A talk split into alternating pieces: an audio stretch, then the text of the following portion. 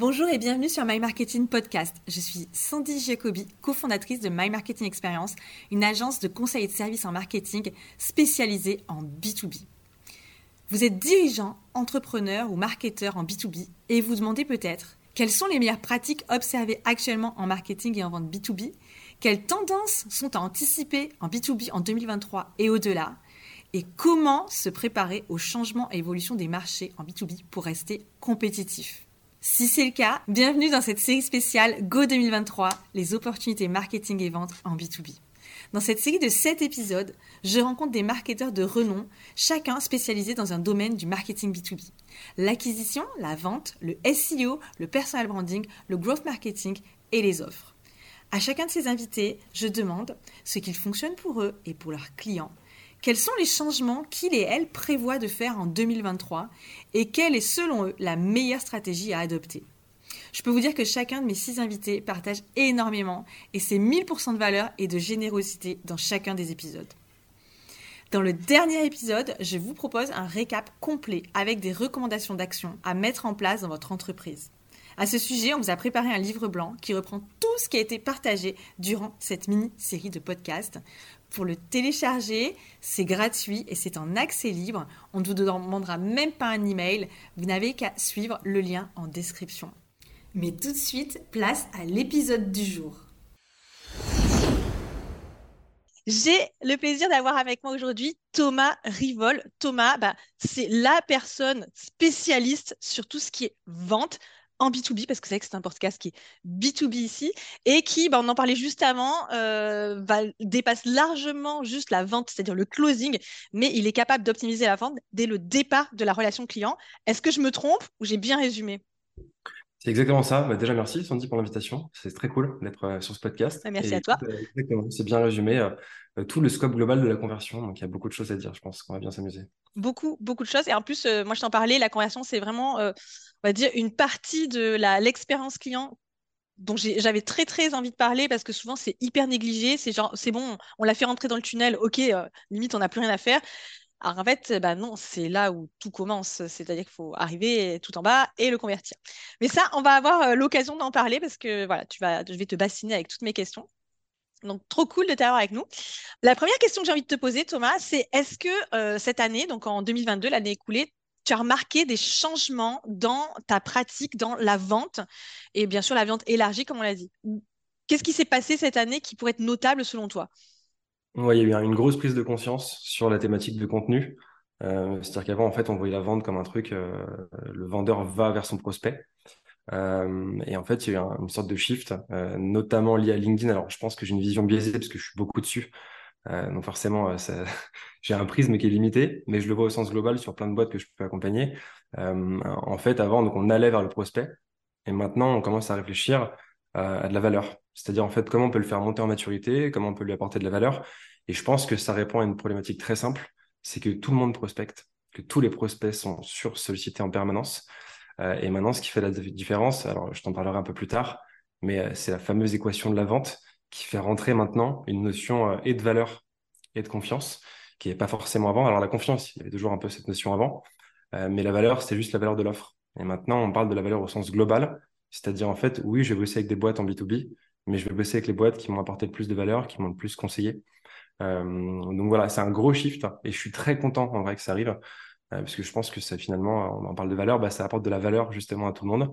Ça fait monter un peu les marchés en qualité et euh, ça pousse chacun à créer un contenu de plus en plus quali. Donc ouais, gros shift. Et en vrai, je pense que c'est le meilleur shift euh, qu'on ait pu avoir euh, sur les 5-6 dernières années, voire les 10 dernières années. Je suis hyper content de voir ce truc se passer. Et eh ben moi aussi carrément. Et ce que je vais juste rebondir sur un truc que tu disais.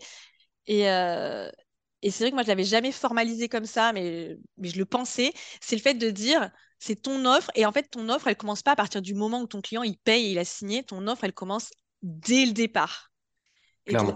Et, ça, bah, c'est un truc, c'est clairement un truc un peu nouveau quand même. Ah, mais clairement. Et, je pense qu'en fait, donc tu vois, dans l'offre, en fait, il y a toute la valeur que tu vas être délivrée, il y a ton personal branding, il y a plein de choses qui se passent. Euh, et, ce qui est drôle, c'est que la plupart des boîtes euh, qui gagnent en ce moment, c'est les boîtes qui l'ont compris. Et c'est les boîtes qui vont t'arroser de valeur. Alors, je parle, je parle pas forcément que de LinkedIn, même si nous, euh, notre audience, elle est beaucoup dessus. Mais au sens global, tu vois, par exemple, tiens, exemple tout bête, l'Emlist. euh, pour pas parler du coup que des solopreneurs, freelance, etc. La MLIS qui a une croissance folle, quand tu regardes bien leur stratégie, euh, oui, ils prospectent un peu, mais ils sont full valeur. Ils délivrent des conseils, ils ont un blog avec les meilleurs templates de cold emailing. Enfin, tu vois, en fait, ils t'abreuvent de valeur, ce qui fait qu'en fait, à, produit égal, tu vas aller vers eux. bah oui, parce que, parce que es finalement, d'une certaine manière, tu es déjà engagé, en fait. Exactement. Et enfin, en vrai, pour moi, tu vois, je trouve que c'est un truc extrêmement intéressant. Et, ça inverse ton rapport à la vente. Euh, un, le prospect se sent moins agressé, puisqu'en fait, il chope de la valeur tout le temps. Et finalement, euh, euh, c'est quasiment de l'inbound, en fait. Enfin, tu vois, je trouve qu'en fait, il y a un shift dans le sens où, en fait, on voyait vraiment inbound, outbound séparés. donc, tu vois, ta prospection et la création de contenu pour attirer des prospects à toi. et maintenant, les deux sont en train de se mélanger de plus en plus. Le market et le sales, d'ailleurs, se mélangent aussi de plus en plus. Tu sais, leurs indicateurs de ah performance, ils sont de plus en plus liés. Il était temps, hein, quand même. Ouais, ah, mais clairement. clairement. Et moi, ça m'a toujours fait marrer en vrai. Euh, les, les, silos, tu sais, euh, ouais, ça c'est du sales, ça c'est du market. Et puis surtout, il ne faut pas se mélanger. Hein. Ouais, mais c'était. Mélange pas les torchons et les serviettes. c'était ouf, tu vois. Et donc, moi, après, pour le coup, par expérience, en fait, j'ai fait que monter des boîtes depuis 10 ans euh, et j'ai eu qu'une seule expérience en startup où je bossais chez Kimono. et j'ai bossé du coup en tant que sales et après à manager l'équipe des sales. Et en fait, chez Kimono, le market et le sales, c'était la même chose, quoi. Tu vois, c'était les mêmes objectifs. Bah, ils bossaient ensemble, en tout cas. Ouais, on bossait ensemble. Et donc, en fait, j'ai une vision un peu biaisée, mais de ce que je vois sur les personnes que j'accompagne, euh, quand je parle parfois à un sales d'une thématique market, on me dit, ah non, non, non, ça, c'est le market. Et quand je parle au market, on me dit, ça, c'est les sales. Alors qu'en fait, pour moi, tu as un moyen intelligent de lier un peu les deux. Et souvent, en fait, tes objectifs, ça va être quoi? Ça va être de créer du contenu pour faire monter en maturité ton prospect. Donc, oui, c'est du market, mais ça va t'amener un taux de conversion plus élevé. Donc, c'est du sales, finalement. Puis ton sales, son but, c'est de faire de la conversion. Mais potentiellement, pour convertir, il aura besoin de se créer un branding, etc. Donc, ça va être du market. Donc, tu vois, tout est un peu mélangé. Et je trouve ça cool, en fait, euh, d'avoir maintenant des jobs un peu plus hybrides, des approches plus hybrides. Tu vois, je trouve ça plus sympa. Ah oui, moi, je trouve qu'en tant que marketeur, c'est beaucoup plus intéressant parce qu'on voit aussi beaucoup plus l'impact de ce qu'on va pouvoir faire, de, de ce qu'on va pouvoir proposer, des actions. Et euh, non, c'est super intéressant. Et peut-être qu'en 2022 aussi, euh, je ne sais pas si c'est ce que tu penses aussi, on voit de plus en plus quand même les marketeurs et les commerciaux se parler. Ouais, clairement, clairement. Et continuer, hein, d'ailleurs, faut continuer. Bien sûr, bien sûr. Non, mais je pense qu'en fait, tu vois, ils ont compris une chose essentielle, c'est qu'en fait, leurs objectifs sont liés. Euh, alors, le, seul truc qui est, euh, qui est compliqué pour, le voir de manière transparente, euh, c'est qu'en fait, quand tu es marketeur, tu as un objectif souvent de notoriété, de visibilité. tu vois, au sein de ta boîte, on te dit, bon, bah, tu dois faire tant tu dois produire tant de contenu, faire tant de visibilité, etc. Et quand tu es sales, en fait, tu dois ramener du chiffre d'affaires. Donc, tu dois closer des deals. Et du coup, en, en tant que sales, tu es commissionné par rapport au chiffre d'affaires que tu rapportes. Euh, là où en tant que marketeur, tu n'es pas forcément commissionné sur ce que tu rapportes. À tu as un objectif de perf, tu vois. Et, je pense qu'à mon avis, alors ça va être très compliqué, euh, et, je ne parle pas du tout en tant qu'expert parce que je suis loin d'être expert euh, en, thématique RH, de gestion des coms, etc. Tu vois, j'ai une toute petite équipe et, et c'était que des sales. Mais je pense qu'on a intérêt à aligner un peu plus les objectifs. À incentiver un peu plus les marketeurs. exactement, mais de ouf, tu vois. tu sais quoi, j'ai tué une grosse confidence. Moi, quand j'étais dans mon dernier job salarié qui remonte quand même, hein, c'était euh, avant de 2010, ouais, c'était 2010, et ben, j'étais au marketing et j'avais réussi à faire intégrer dans mes objectifs que si euh, par mes actions, je générais des leads qui convertissaient, j'étais, euh, j'avais une prime euh, et, à cette époque-là, on m'avait dit oui, et j'avais du coup, en fait, euh, bah, c'est hyper motivant. Quoi. Donc j'avais prospecté sur LinkedIn d'ailleurs à l'époque, et ça avait permis de. Bah, pourquoi pas, hein, ça existait déjà. Hein, et ça avait permis de, décrocher des contrats, et j'avais été euh, incentivé dessus. Donc moi, je pense que c'est tout à fait possible. Alors peut-être que la boîte était un peu en avance sur son temps euh, là-dessus. Mais, euh, mais je, suis d'accord avec toi. Je ne dis pas euh, que je suis d'accord. Je suis d'accord aussi que je ne suis pas spécialiste RH du tout. mais pourquoi pas ouvrir une, petite porte là-dessus? Non, mais je pense que tu as aussi une question après aussi de, taille de boîte. Donc, je ne sais pas quelle taille faisait la boîte dans laquelle Non, c'était c'était une PME.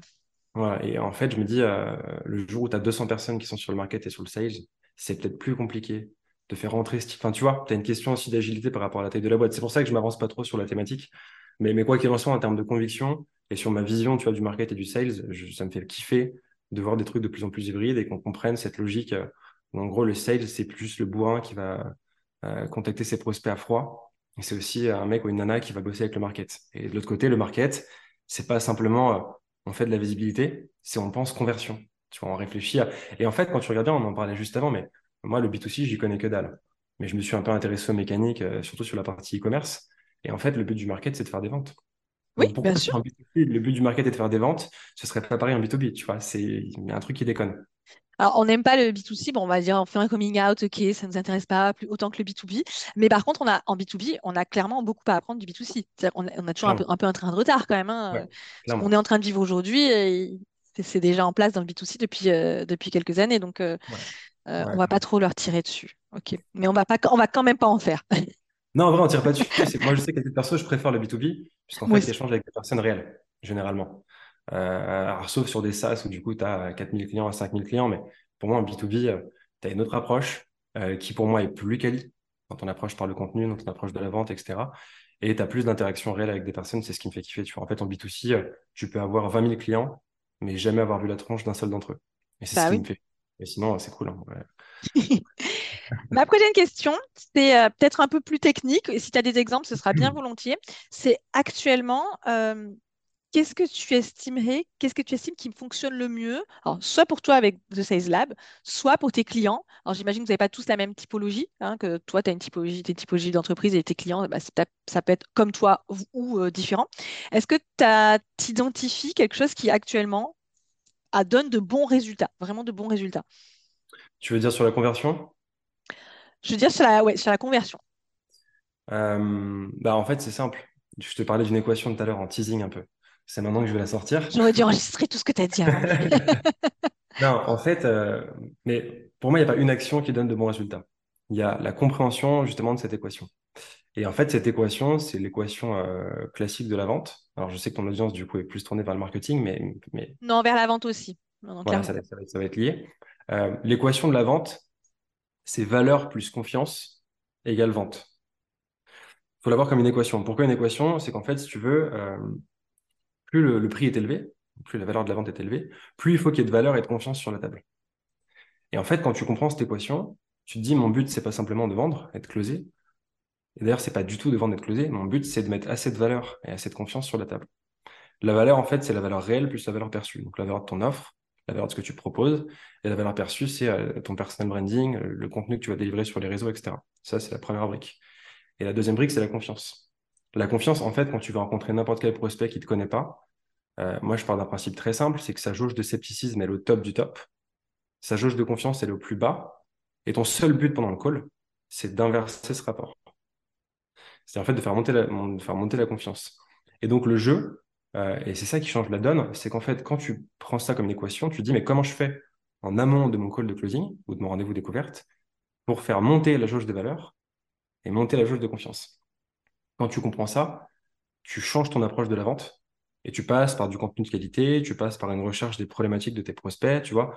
Tu te poses les vraies questions en mode oui, j'ai un produit à vendre ou un service à vendre, mais comment je peux faire pour me positionner en tant que, alors expert, je sais que j'aime pas ce terme, mais en tant que spécialiste de la thématique et pour déjà apporter de la valeur. Et en fait, tu vois, c'est un truc qui est assez marrant, parce que la plupart des personnes que j'accompagne, en fait, j'ai deux types de personnes que j'accompagne. Euh, il y a donc soit des freelances, solopreneurs, etc., euh, soit du coup euh, des, sales, des sales et parfois quelques marketeurs, mais c'est plutôt rare, c'est plus des sales, tu vois. Et en fait, ces personnes-là, très souvent, sont pas à l'aise avec la vente, même les sales. C'est-à-dire qu'en gros, on me dit, je kiffe le produit, mais quand il s'agit de vendre, d'être closé, je suis pas à l'aise parce que je me sens un peu en mode forceur ou forceuse. Tu vois, j'aime et je trouve que quand tu prends en compte cette équation, tu revois un peu ton rapport à la vente et tu es super à l'aise. Parce qu'en fait, ton but pendant le call, c'est pas de vendre ton produit, c'est juste d'identifier est-ce que ton prospect a reçu déjà plus de valeur ou plus de confiance? Et quel va être ton job pendant le call? Est-ce que ça va être de remettre de la valeur sur la table parce qu'il a déjà confiance en toi et qu'il te suit ou qu'il suit ta boîte depuis euh, trois ans? Ou est-ce que c'est l'inverse? En fait, la personne a capté la valeur, donc a booké rendez-vous avec toi. Par contre, elle te connaît ni dev ni d'Adam. Donc, comment tu peux faire en sorte de mettre de la confiance? Et du coup, en fait, ça change un peu ton rapport au closing. Tu te dis pas, euh, j'ai mon argumentaire, j'ai tous mes biais cognitifs, j'ai toutes mes techniques, faut que je fasse une masterclass et qu'à la fin, ça signe et ça paye tout de suite. Donc, ça change ton approche et du coup, tu es beaucoup plus à l'aise. Donc, pour revenir à ta question, la best practice pour moi, j'ai le sentiment, encore une fois, c'est ma vision des choses, c'est de comprendre cette équation. Et une fois que tu as capté ça et que tu le, on va dire que tu, vis par ça, ça change complètement ton rapport à la vente et ton taux de conversion augmente systématiquement. Je le vois systématiquement. Tous les taux de conversion augmentent quand tu captes ça. Ce qui ne veut pas dire euh, qu'on est dans un monde de bisounours, c'est qu'il ne faut pas closer. Oui, il faut faire du chiffre. Oui, il faut faire de la croissance. Oui, le but, c'est de faire de plus en plus. Je suis le premier à en parler. Je suis le premier à parler de performance. Je kiffe ça. Mais quand tu comprends ce truc-là, tu fais plus de perf. Alors que pourtant, tu n'es pas en recherche de closer 100% des personnes que tu en call. Tu vois, à, l'arrache. C'est pas trop atteignable en plus. Mais par contre, moi, c'est un discours que j'ai très souvent, bah, notamment avec des prospects, c'est de leur expliquer aujourd'hui, juste générer du lead pour générer du lead, bah, ça sert à, pas à grand chose si derrière tu closes pas, ou du moins si derrière la transformation se fait pas. Et finalement, les investissements qui sont nécessaires pour faire du lead, pour en générer, c'est euh, comme euh, laisser couler l'eau euh, dans ta baignoire. Si derrière, tu n'as rien pour tenir, l'eau, bah, ça va juste fuiter un max. Alors que si en comprenant, alors moi j'aime bien ton, ton de, de l'équation de la vente, si en utilisant l'équation, c'est bien ça, hein, l'équation de la vente, hein, tu arrives à passer, je sais pas moi, de, de, closer 5 sur 10 à 6 sur 10, tu n'auras pas fait vraiment plus d'efforts, ça t'aura pas coûté beaucoup plus cher, mais par contre, ça te fait gagner beaucoup plus d'argent, c'est-à-dire que ton coût d'acquisition client est très, va réduire. Et c'est ça que je trouve intéressant, c'est qu'aujourd'hui, on, pense toujours à je vais, je vais injecter plus, je vais injecter plus, on pense pas à retenir plus. Ouais, clairement. Non, mais en fait, tu vois, en, on va dire en révélation, euh, je kiffe bosser, je kiffe mon job, j'adore le sales, c'est ma passion, etc. Mais je suis un gros, gros flemmard. Et, en fait, le fait d'être un flemmard, ça fait que tu vas rechercher des mécanismes pour faire autant ou plus en bossant moins. Ah, bien sûr. Et à l'époque, je m'étais dit, mais ouais, tu as 10 rendez-vous bookés par jour, mais ils sont pas qualifiés. Les gens ne connaissent pas. Et tu vas en closer, si tu es bon, allez, euh, peut-être deux ou trois. Et sur plein de boîtes que j'accompagnais, je me suis rendu compte que c'était ça. En fait, euh, tu avais un gros taf qui était fait en acquisition. Euh, on faisait, tu vois, des, des campagnes d'outbound, machin, du gros hacking, machin. Donc en fait, les mecs, ils étaient full lead. Je dis les mecs et les nanas, tout le monde était full lead, tu vois. mais après, derrière, les closers, ils se bouffaient des portes parce qu'en fait, les leads n'étaient pas traités, pas qualifiés, ils n'étaient pas nurturés, enfin, tu vois. Et, je me suis dit, c'est quand même con, parce que les gens bossent comme des fous, c'est-à-dire, en fait, le market, les gens du market bossent comme des dingues pour générer des leads, les gens du closing et du sales bossent comme des dingues pour closer, mais en fait, la perf, elle n'est pas du tout optimale. Alors, tu vas closer 20% des gens. Et donc, en fait, c'est des efforts de ouf en, en termes de temps et au niveau financier. Alors, les finances sont importantes, mais pour moi, le temps est nettement plus important. Le temps que tu vas passer à faire un truc, c'est très précieux. Et c'est pas optimal. Et en fait, en réfléchissant à la méthode, euh, je me suis dit, on, va essayer de traiter le truc différemment et d'avoir une approche où en fait, alors, on va pas forcément être ultra, ultra niché. Tu vois, c'est compliqué quand tu es une boîte de te nicher. C'est beaucoup plus simple quand tu es freelance, tu vois, de te nicher sur un secteur particulier. Mais sans te nicher, tu vas te dire, je vais rebosser mes personas. Je vais essayer d'avoir plus de granularité, d'avoir une offre qui est plus tranchante. Et euh, avant de passer en call euh, de closing ou en visio, de découverte, je vais essayer de balancer du contenu pour justement commencer à alimenter un peu cette équation. Et en fait, tu te rends compte d'un truc, c'est que généralement, tu as moins de rendez-vous qui sont bookés, mais tu as beaucoup plus de closing, c'est-à-dire que ton taux de conversion est plus élevé, et quasi systématiquement, et c'est pas une connerie, hein, quasi systématiquement, tu finis par faire plus d'argent, plus de chiffre d'affaires, en bossant moins. Alors, pas forcément en bossant moins, parce que on va dire que tu as moins de rendez-vous physiques, mais tu vas aussi créer du contenu, etc. Mais ce que, ce que je veux dire, c'est qu'en fait, euh, euh, je préfère créer euh, un contenu et le shooter à 20 000 personnes que me faire 20 000 visios et essayer de faire avaler mon... Enfin, tu vois ce que je veux dire? Il y a, un truc en fait là-dessus. Et systématiquement, le taux de conversion évolue. Et c'est quand même dingue parce qu'in fine, tu bosses moins. En vrai, je pense que tu bosses moins. Tu, tu, tu bosses moins, tu es moins, es moins engagé, tu n'as pas 10 calls à faire tous les jours, etc. Tu n'auras peut-être que 2-3 calls, mais tu sais que sur les 3 calls, tu peux closer les 3. Donc, je trouve qu'en termes de ratio, euh, énergie et temps dépensé pour retour sur investissement. Moi, je vois le business que par ça, tu vois, de manière pérenne, tu vois, mais euh, quel est le théorie de ce que tu vas faire? Parce qu'en fait, tu peux faire plein de trucs sur une journée, mais quand tu regardes bien sur 8-9 heures de boulot sur une journée, euh, tu as potentiellement quoi 3-4 heures qui sont ultra productives. Le reste, en fait, le ROI va être dégueu. Tu sais, c'est le Pareto. Bah, le Pareto, il est réel. Oui, c'est 20%. Alors, moi, ce que je trouve en plus intéressant, euh, maintenant qu'on en discute, tu vois, c'est que l'avantage d'avoir toutes ces stratégies sur le contenu et comment je vais abreuver euh, mon audience avec de la valeur, c'est que c'est réutilisable, c'est que tu peux recycler. Donc c'est en soi-même un investissement euh, un capital. Tu sais que moi j'appelle ça des actifs en fait. Et tes actifs, tu peux les faire vivre, tu peux les recycler. Alors que si tu te fais 20 000 calls, en fait chaque call c'est, tu vas apprendre bien sûr, tu vas peu perfectionner ta technique, mais c'est quand même quelque chose qui était du one to one et pas du one to many ou du one to few. Alors que tes contenus, bah, tu peux les améliorer, tu peux les recycler, tu peux les reformater, tu, ça, fonctionnera toujours. Ouais, clairement. c'était juste. Euh, non, mais clairement, c'est hyper juste. Et en fait, si tu veux, tu as un côté qui est exponentiel dans le contenu par rapport à ton audience et par rapport à, à ce que tu produis. En fait, si tu fais des calls à chaque fois, un par un, tu vois, bah, one by one, justement, euh, si tu veux, tu es limité dans la croissance de ta boîte, dans la croissance de ton chiffre, puisqu'en fait, tu vas être limité au temps que tu vas passer à faire des calls. Et ça, ce temps, en fait, tu peux pas le. Alors, tu sais, tout le monde veut scaler, tu vois, mais là, ton temps, tu peux mais pas. Là, il est pas scalable. Là, c'est pas scalable. Alors qu'en fait, l'audience que tu vas créer à travers le contenu que tu vas générer, et encore une fois, hein, je parle pas que euh, des influenceurs LinkedIn et des solopreneurs, etc. Pour moi, c'est vachement adaptable, adaptable aux boîtes.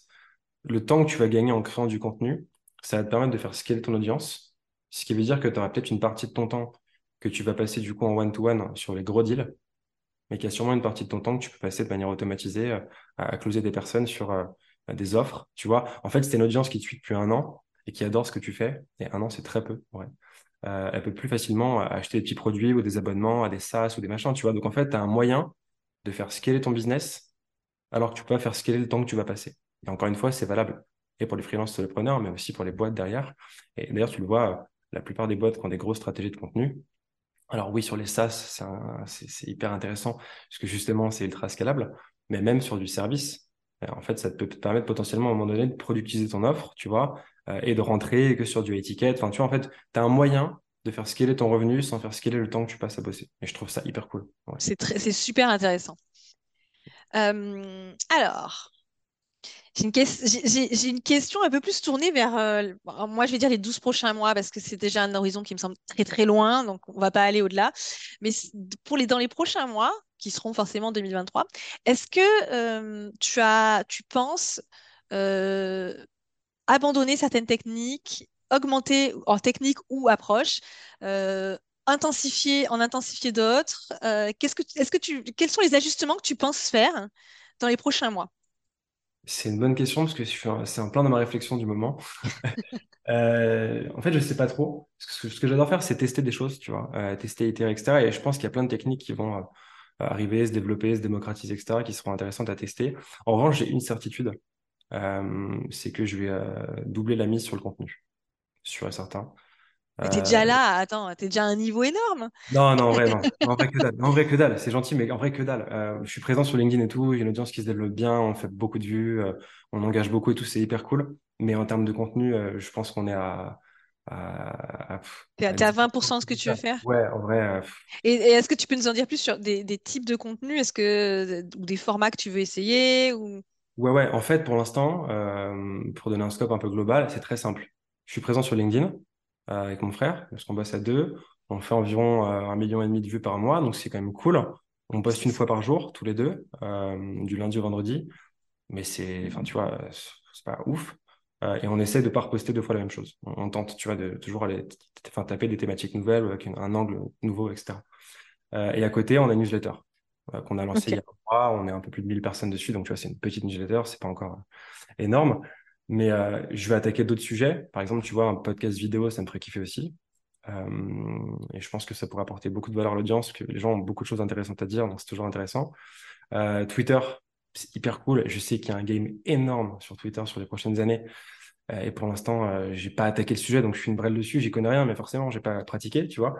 Donc voilà. Donc je sais qu'il y a un game, et en fait, plus le temps passe, plus je me rends compte que la consommation des gens en termes de contenu est différente. Avant, j'étais convaincu qu'en fait, LinkedIn fallait apporter full valeur dessus. Euh, et je me rends vite compte qu'en fait, LinkedIn, ça devient plus un canal de découvrabilité où tu vas aller euh, te faire découvrir, comme son nom l'indique, auprès de nouvelles personnes. Euh, mais qu'en fait, si tu veux, de par le format et de par l'algorithme, tu es ultra limité dans le contenu que tu vas proposer. Au début, moi, en fait, je voulais vraiment rentrer euh, deep sur un sujet, etc. Euh, déjà, en, je sais pas si c'est 2500 ou 3000 caractères le max, mais tu peux pas rentrer de manière deep sur un sujet, c'est impossible. Et en plus de ça, l'algo te pénalise souvent quand c'est trop long. Les gens aiment bien les contenus courts avec des listes, des machins, etc. Et je regarde beaucoup ce qui se fait aux US. Alors oui, le marché est différent, l'approche est différente, la culture est différente, etc. Mais euh, la plupart des personnes que je suis sont en mode découvrabilité sur LinkedIn. Ça, je te fais du contenu pour te dire un peu, euh, pour Ouais. t'apporter une approche un peu nouvelle, changer un peu ta vision des choses, etc. En revanche, si derrière tu veux du vrai contenu, je t'envoie sur un podcast ou je t'envoie sur une newsletter. Et là, sur un podcast, j'ai potentiellement euh, une heure, deux heures, trois heures pour rentrer deep sur le sujet. Et sur ma newsletter, ben, je peux te faire une newsletter de 12 pages. Et je trouve que cette approche, elle est cool. Parce qu'en fait, c'est compliqué de vraiment rentrer à fond sur un sujet de manière ultra détaillée, sur un post, euh, sachant qu'en plus de ça, tu vas passer du temps à le créer, à créer ton contenu, etc. Mais puisque ça va être long et que tu vas essayer d'avoir une approche, on va dire, pas trop euh, en mode hook, tu vois, pas trop euh, accroché, vraiment te dire je vais apporter de la valeur, tu auras moins de visibilité. Donc, en fait, tu vas perdre ton temps à créer du contenu qui va pas être lu. Donc, maintenant, en fait, je pense que mon approche va changer. Ça va être LinkedIn, oui, de la valeur, mais en format très, quasiment un résumé, tu vois, de la newsletter. En mode, Une synthèse, quoi. Tu vois, ce point, ce point, ce point, ce point. Si tu veux en savoir plus, samedi 11h, la newsletter sort, tu auras tout le truc. Bon. Donc, je pense qu'on va changer un peu l'approche, mais, euh, mais contenu. Contenu first. Et euh, alors, nous, c'est spécifique pour le coup, parce qu'on on faisait quelques calls de découverte qui n'étaient pas vraiment des calls de closing. Tu vois, c'est des personnes qui étaient intéressées par ce qu'on faisait en formation, en conseil. Et notre but, c'est juste de voir si ça fit ou pas. Donc, c'est pas vraiment du closing. Donc, on n'aura pas grand chose à changer là-dessus. Euh, en revanche, je vais essayer d'automatiser cette partie. tu vois, je t'en parlais tout à l'heure de peut-être productiser un peu une partie et après de faire des calls sur euh, nos offres high ticket, tu vois, ou sur la partie coaching, etc. Donc, c'est un business un, peu différent et pas forcément très classique, mais en tout cas, contenu. S'il y avait une chose à retenir pour l'année prochaine, contenu first. Le contenu. Ouais, contenu first et, l'approche des plateformes. C'est-à-dire, en fait, euh, voir certaines plateformes comme des canaux de, de, découvrabilité et pousser ton contenu beaucoup plus loin. Parce que je pense qu'en fait, les gens veulent ça. Et ce qui va se passer, le, shift dont dont on parlait tout à l'heure, c'est qu'en fait, il y a de plus en plus de gens qui vont se mettre à créer du contenu. Donc, ça va être un peu le bordel, mais tant mieux. Euh, et ce qui veut dire qu'en fait, les gens vont chercher du contenu vraiment profond, vraiment intéressant et activable. Et en fait, tu peux pas euh, sur 20 lignes. Euh, sur 20 lignes, c'est un peu chaud quand même. Tu vois, alors après, oui, tu as des super carousels parfois, tu vois, qui sont hyper activables, etc. Et tu as plein de contenus sur LinkedIn qui sont vraiment top. Et moi, ça me fait kiffer parce que mon, feed, c'est un régal. Et pas qu'aux US, hein, en France aussi, tu vois, tu as des créateurs de contenu de ouf. Mais ce que je veux dire par là, c'est qu'en fait, si tu veux vraiment rentrer deep sur une thématique, tu peux pas, ça tient pas sur un post LinkedIn. Il faut que tu aies une, autre approche, tu vois. Il faut que tu aies un podcast vidéo, une newsletter détaillée, un blog, j'en sais rien, où vraiment tu peux rentrer en détail sans te dire j'écris pour l'algo et pour que les gens cliquent sur voir plus et lisent de ligne en ligne, tu vois. C'est genre, en gros, il y a une thématique, on parle de ça, c'est comment je te défonce la thématique sur 10 pages, et à la fin, je te mets, tu vois, le résumé, tu dois faire ci, ça, ça, je pense. Donc voilà le petit changement qu'on va apporter. Mais je suis ultra excité à l'idée de, de voir le contenu se développer et tout l'année prochaine. Je trouve ça fou. Tu vois, ce qui est en train de se passer, c'est absolument dingue. Il y a plein de gens que ça emmerde euh, parce que tout le monde se lance sur LinkedIn, tout le monde se met à parler, etc. Mais moi, ça me fait kiffer. J'adore ça, tu vois. Bah, je suis super d'accord avec toi. Euh, moi, je pense aussi que c'est très excitant euh, cette période. Après, s'il y en a qui sont pas contents, bah, écoute, j'ai envie de te dire, euh, ça c'est, tu pourras jamais empêcher d'avoir des gens qui qui sont pas contents. Donc moi, ma dernière question, tu as déjà répondu. Je vais quand même te la, te, la reformuler, mais c'est pas grave parce que c'était un super échange. C'était si tu avais un seul conseil à donner aux entreprises en B2B en 2023, quel serait-il? Je pense qu'on a la réponse. Ça devrait être. Attends, je vais essayer de la formuler différemment. Et de manière activable, parce que j'aime bien ça. Et de manière activable. Ah oui, vas-y, un bon challenge. En fait, euh, c'est euh, essayer de mieux connaître vos personas, vos ICP, 10 000 termes. Mais... Persona, ICP, client idéal, comme vous voulez. Exactement. En fait, client idéal, c'est bien. En plus, c'est en français. Essayez de bien connaître votre client idéal. Euh, et quand je dis bien le connaître, c'est pas juste, oui, monsieur Michu qui dépense tant et qui bosse dans tel secteur. Non, c'est quelles sont ses problématiques au quotidien et quelles sont bien sûr les problématiques auxquelles vous pouvez répondre. Sinon, ça n'a pas de sens. Euh, et en fait, quand vous connaissez ça, donc ce qui passe forcément par de l'appel, par de la découverte, par creuser chez ces personnes-là, creuser les motivations, et puis pas simplement se limiter à ce qu'on entend et ce que la personne dit, essayer de comprendre ce qui peut être caché derrière, enfin vraiment creuser ça.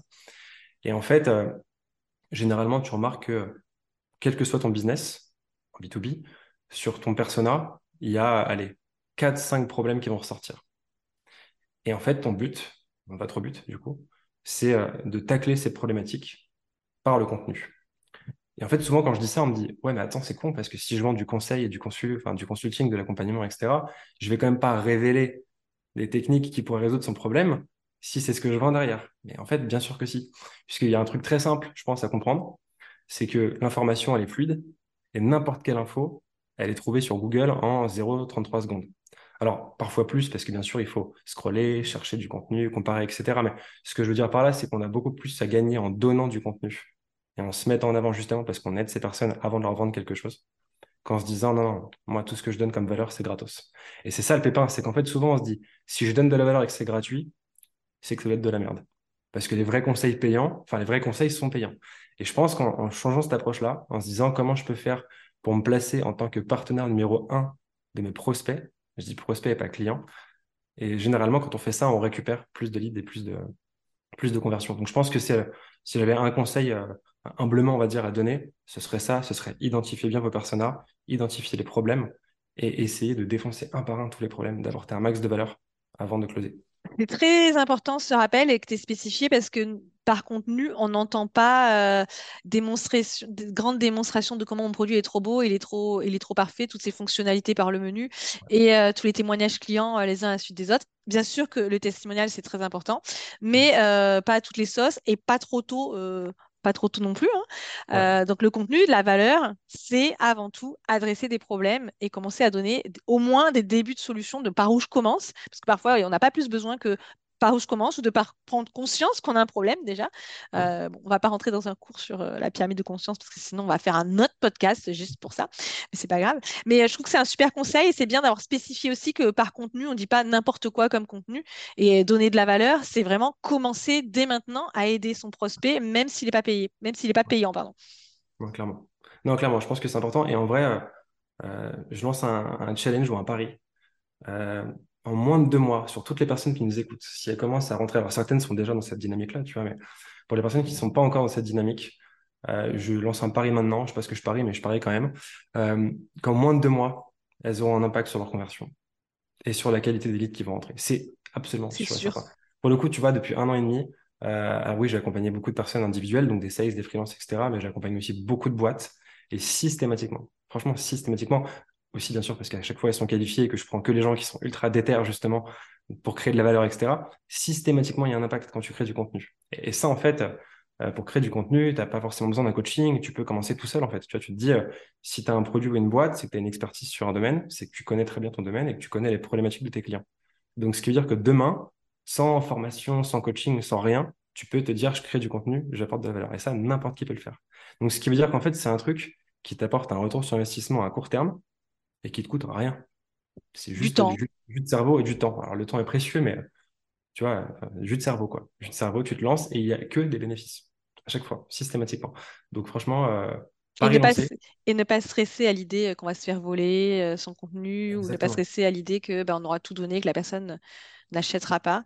personnellement, nous chez ma marketing expérience, on a un blog depuis le début, donc ça fait 12 ans. on donne un maximum et on n'a encore jamais eu personne qui nous a dit j'achète pas parce que moi j'ai déjà tout donné. Quoi. Clairement, mais clairement, clairement. Et puis, Ou alors c'est qu'ils n'avaient pas besoin de nous à la base. Donc, ouais, et tu, vois, et tu vois, souvent sur l'accompagnement, ce qui est drôle, c'est qu'en fait, les personnes ne veulent pas de la valeur. Elles veulent, euh, permet l'expression, un, coup de pied au cul. Un truc un, qui Absolument, mais c'est ça. un cadre. Euh, c'est un, peu comme les coachs sportifs. Les programmes qu'ils te donnent, et ils sont dispo pour 12 balles n'importe où sur Google. En revanche. Ouais, Voire gratuit sur YouTube. Voire gratuit, tu vois. En revanche, quand tu as un coach, tu as un engagement tu dois venir à la salle, t'entraîner, ou à n'importe quel sport, tu dois bien bouffer, tu dois envoyer des photos, etc. Et en fait, souvent, on achète ça. Donc, en fait, tu donnes beaucoup de valeur. Et après, les personnes t'apportent, soit c'est un SaaS qui va t'apporter du coup le passage à l'action, soit c'est un coaching qui va t'apporter le passage à l'action et la responsabilité. Tu la personnalisation aussi que ça peut t'apporter. Exactement. Tu n'as pas dans le contenu. Et euh, donc, il n'y a pas de souci. Pour moi, je vois aucun, euh, aucun souci, aucun frein. Et donc, on peut totalement rassurer euh, tout le monde. ça va bien se passer. Vous pouvez y aller. ouais, carrément. Et d'ailleurs, un truc, euh, je sais que ça marche bien cette phrase. si vous ne donnez pas de contenu gratuitement, vos concurrents le feront. De toute façon, c'est sûr. Donc, à vous de voir si vous voulez. Et encore une fois, je dis ça comme ça. Hein. je suis loin d'être expert sur la thématique. Mais de ce que je vois, il y a toujours une boîte à un moment donné qui se dit Ok, j'en ai marre de qu'il n'y a rien sur ma, sur ma thématique et sur mon domaine, donc je donne du contenu. Et ceux qui donnent du contenu récupèrent le gâteau. Absolument.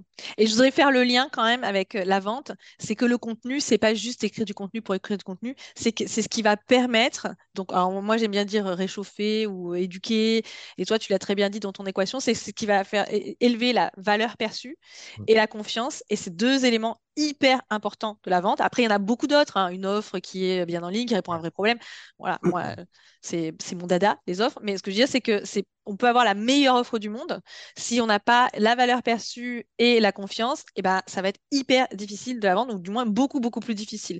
Donc, le contenu, c'est pas juste pour euh, faire des vues sur LinkedIn ou sur n'importe quelle plateforme. Le contenu, c'est à destination euh, de ses clients. Et moi, je vais juste rebondir parce que je voudrais pas effrayer tout le monde qui a entendu tes statistiques sur LinkedIn. Moi, je suis très, très, très, très, très loin euh, des statistiques de Thomas. C'est beaucoup plus humble. Et j'ai quand même beaucoup, beaucoup, à peu près 30% euh, de nos prospects qui arrivent par LinkedIn euh, ou qui ont vu, écouté le podcast. Enfin, on n'a pas besoin d'avoir une énorme communauté ou des milliers de vues pour que ça fonctionne. Euh, bah, c'est super pour Thomas et, Maxime et The Sales Lab. ça fonctionne très bien pour eux, mais je vous rassure, à une moindre échelle, ça fonctionne aussi. Le tout, c'est bah juste de s'y mettre, par contre. Ça, c'est sûr, si on fait rien, ça marche pas. J'ai une stat à te partager. Euh, lancement du Sales Lab il y a un an, euh, enfin un peu plus d'un an, mais en fait, moi, je reprends un compte LinkedIn à partir de zéro en septembre 2021. Donc, tu vois, c'était il y a un an. Il n'y a pas longtemps. ouais. Euh, à l'époque, j'avais zéro abonné. Et pourtant, euh, le lancement a cartonné. Pourquoi? Parce qu'on a commencé à apporter de la valeur directement. Et je pense qu'en fait, euh, on a dû atteindre peut-être 40 ou 50 000 euros de chiffre d'affaires le deuxième mois. Et à l'époque, j'avais, je sais pas, moins de 1000 abonnés, peut-être 700.